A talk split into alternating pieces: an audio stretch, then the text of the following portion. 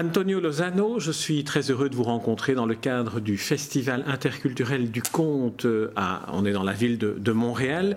Donc on est loin de Gran Canaria, on est loin aussi du, Maroc, qui sont vos deux terres de, euh, de, lieux de résidence, je dirais. Alors euh, j'aimerais qu'on parle d'abord du Festival international de la narration orale, c'est-à-dire du conte. Comment, comment s'organise ce festival? Bon, bonjour. Très heureux aussi d'être euh, ici à, Montréal et de partager ce magnifique festival interculturel du conte. Euh, et le festival de à est né il y a 23 ans. C'est donc le festival de conte le plus, le plus ancien actuellement de, d'Espagne, le premier qui s'est fait. Maintenant, il y en a, beaucoup. Mais là, c'était à cette époque, il n'y en avait pas encore. Et hum, c'était, nous, avons aussi un festival de théâtre qui s'appelle le Festival du Sud, rencontre théâtrale trois continents. Et à la deuxième édition, il y a un conteur euh, cubain qui s'appelle Francisco Garzón Céspedes qui est venu participer avec un spectacle de conte au festival de théâtre. À l'époque, au moins en Espagne, le conte sur un, dans, un théâtre, ça, ne se faisait pas. Non? C'était donc quelque chose de, nouveau à ce moment-là et les gens ont beaucoup plu, on a beaucoup aimé ça. Et on a décidé avec euh, Francisco de mettre en place un festival spécifique de contes. Et c'est ainsi que qu'est né notre festival. C'était à ce moment-là, euh, il avait un caractère ibéro-américain. Et euh, quelques années plus tard, dix ans plus tard, une fois que euh, Francisco n'a plus été responsable du festival, on a, on a, on a pris un nouveau chemin. Mm un nouveau chemin et dans ce nouveau chemin, le festival est devenu international. Nous recevons donc des conteurs qui viennent de n'importe quel endroit du, n'importe quel pays du monde et avec euh, n'importe quelle tendance d'expression parce qu'il y a plusieurs tendances dans le dans le conte, non? Alors c'est comme ça que, que le festival est, est né. C'est un petit festival, c'est un festival euh, où participent une dizaine de conteurs chaque fois qui viennent de, de 5, 6 pays et qui se prolonge pendant 10 jours. Alors j'aimerais qu'on revienne un peu au début de, ce festival, au moment où il était ibéro-américain, mhm. parce que j'aimerais en savoir un peu davantage sur ce qu'est le conte dans la langue espagnole, à la fois la langue d'Espagne et puis la langue de, la, plus grande partie du continent latino-américain. Est-ce qu'il y a une, tradition du, du conte? Oui, je pense que ça c'est un patrimoine de l'humanité, non? La traduction du, conte, toutes les cultures ont, vécu le, le, conte, toutes les cultures ont une, une euh, tradition du conte, mais dans plusieurs, dans beaucoup de cultures, surtout euh, dans nos cultures euh, européennes, cette tradition a disparu petit, petit à petit, non? Disons que le la, parole était substituée par l'audiovisuel. Et dans d'autres cultures, euh, par contre, euh, en Afrique et en Amérique latine euh, aussi, la parole a encore une force importante. Alors, euh, effectivement, s'il y a une différence entre le conte en, Espagne et le conte en Amérique euh, latine, c'est que euh, la tradition orale en Amérique latine est, actuellement plus forte, plus vivante, elle se maintient plus vivante qu'en Espagne. Non? Quand on a commencé à faire le, festival, on a travaillé avec des adultes, mais aussi avec des enfants. Eh bien, la plupart des enfants à qui euh, s'adressaient les, les conteurs écoutaient pour la première fois de leur vie euh, un conte, n'est-ce pas? Euh, Nous, enfin moi, dans ma génération et avant, bon, l'habitude de, de, de, la mère ou du père qui venait te, te dorloter la nuit avec un conte, c'était plus ou moins habituel. Actuel. Mais ça, maintenant, non, les, les, les enfants d'aujourd'hui s'endorment avec devant la, la, télé, non? Avec le ronronnement de la, de la télévision. Donc c'est, je crois, l'objectif principal de ce festival, c'est la récupération et la revendication de la parole comme un instrument de communication entre les êtres humains, euh, un, un, instrument essentiel de communication, donc récupérer la parole. Alors je, reviens à la langue, à la langue espagnole et à, sa dimension parfois un peu magique dans ce qu'on connaît de la littérature en, Amérique du Sud mhm. principalement. On pense à Garcia Marquez, à, une dimension comme celle-là. Est-ce que la, langue espagnole est particulièrement propice à, créer ou à, ou à avoir transmis des contes? Oui, oui, oui, oui, oui, évidemment. Je suppose que toutes les langues de, que toutes les, langues du monde le sont, non? Parce que la langue est, avant tout euh, parole, non? La langue est née parole et après elle devient écriture, mais, mais je pense que toutes les langues doivent être euh, propices à ça. Et sans doute euh, l'espagnol, euh, l'espagnol l'est aussi. Il y a une longue tradition du romancero, du romance, des, des troubadours, non, de, la culture orale en Espagne et, en Amérique latine, plus riche encore parce que elle, elle unit la culture espagnole aux, cultures euh, indiennes, aux cultures autochtones qui sont des, cultures aussi où la, parole, la tradition du conte est très très très forte.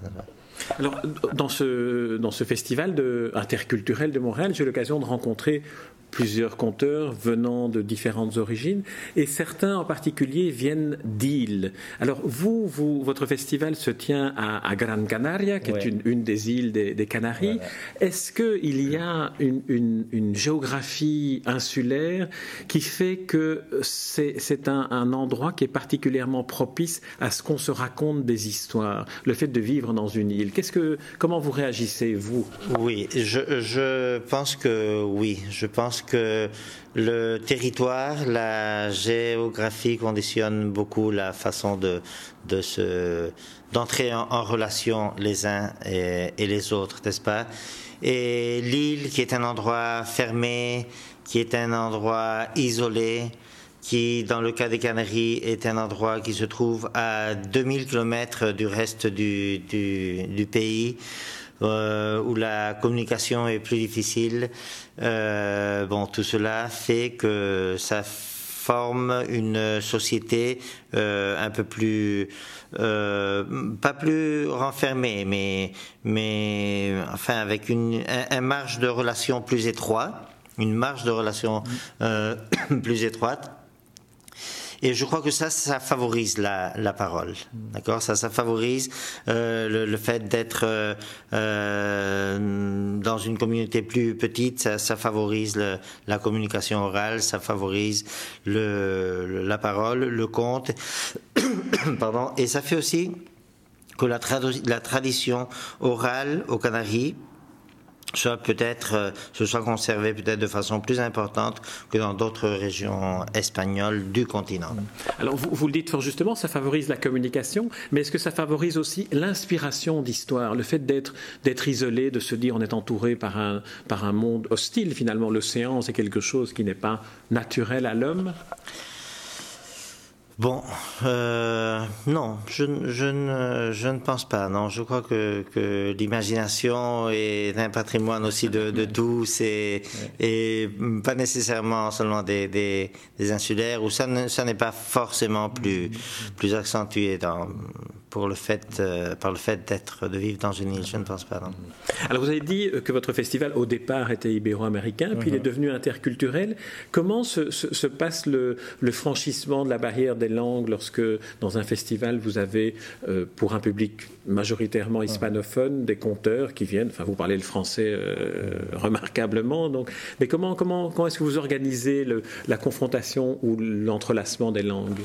Bon, euh, les, les, conteurs comptent, racontent en espagnol. C'est-à-dire, euh, euh, je dis que qu'il y a des conteurs qui viennent d'autres pays, mais, mais ils racontent en, en espagnol.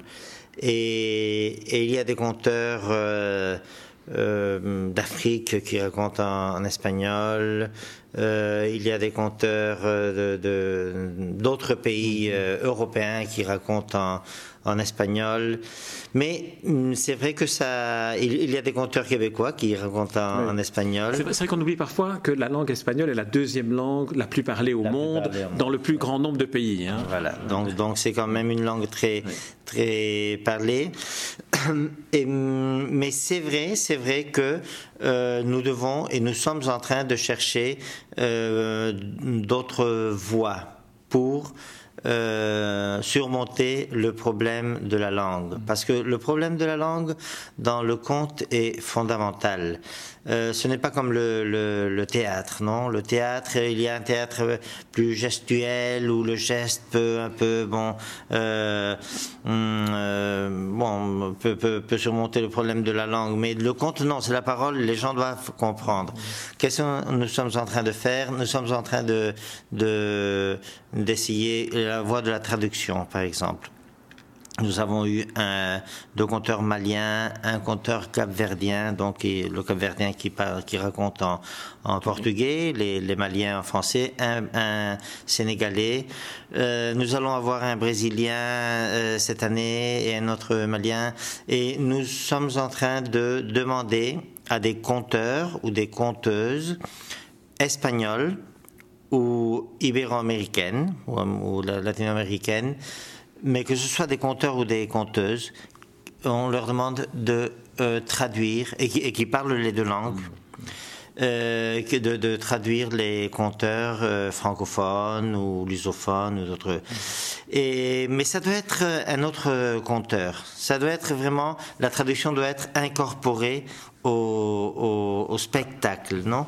La traduction doit être comptée aussi. Elle doit être comptée, voilà. Et il doit y avoir une complicité entre le conteur et le, et le traducteur. On ne peut pas faire ça comme, comme si on traduisait une conférence, non? Avec un, interprète euh, dans une cabine. Non, non, pas, pas, pas du tout. Et, et ça marche, c'est en train de, de, marcher, ça nous permet, ça nous a permis de, de, de, de voir et d'écouter des conteurs comme Hassan euh, Kouyaté, euh, traduit par une cubaine qui habite à, Genève, Coralia Rodriguez, une excellente conteuse qui parle français, qui parle espagnol, comme Suleiman Bodge, un Sénégalais qui a été traduit par Nicolas Buenaventura, qui d'ailleurs était un Colombien qui, parle français, qui raconte aussi en français, qui était d'ailleurs ici à Montréal il y a deux ans dans le festival. Euh, bon, ça nous, ça nous permet de nous, de nous ouvrir à d'autres, à d'autres cultures, non, la parole d'autres cultures, d'autres mondes. Maintenant, cette année, nous, on a notre festival se fait au mois de au mois de, de, janvier, vers la fin janvier. Cette année, nous allons avoir Amadoun Tandina, qui est un très bon conteur euh, malien, et on va essayer une on va essayer une chose, on va essayer le sous-titrage. Le sous-titrage se fait beaucoup en théâtre. Euh, dans le monde du conte, que je sache, ça ne, ça ne se fait pas, non? Mais il y a le problème de, l'improvisation parfois du conteur qu'il faut suivre. Dans, dans, ce cas, les contes d'Amadoun, on peut faire le sous-titrage parce que c'est des contes euh, écrits qu'il lit tel quel, non? Mhm, mhm, mhm. euh, Bon, à un moment donné, il peut improviser, bien sûr, mais bon, ça, ça c'est pas grave, non? Ce sera euh, l'important, c'est que le, le, le, gros du message euh, passe. Et on va essayer faire le, on va essayer ce sous-titrage, on va voir comment ça, ça se passe. Je ne sais pas si ça va bien se passer mais je sais que nous devons essayer, chercher des formules pour que la langue ne soit pas un obstacle pour connaître les, les, les, contes du monde. Je suis sûr qu'il faut expérimenter les choses et puis finalement elles se passeront. Alors Antonio Lozano, ma dernière question pour cette partie-ci d'interview mhm. s'adresse cette fois-ci à l'écrivain, mais pas encore au romancier. Est-ce que vous écrivez des, des contes et, et, si tel est le cas, quelle est, quelle est votre inspiration? D'où vient-elle? Non, je n'écris pas de, de ah, contes. J'écris des, des, romans. Euh, J'aimerais bien écrire des contes. Euh, je pense qu'il est plus facile d'écrire un roman que d'écrire un conte. On, on, va arrêter cette interview sur le conte ici parce qu'on va se retrouver bientôt pour euh, vous interviewer cette fois-ci en tant que, que, romancier. Antonio Lozano, je vous remercie pour ce premier entretien sur le conte et sur le Festival international de la narration orale. Voilà. Merci à vous. Merci.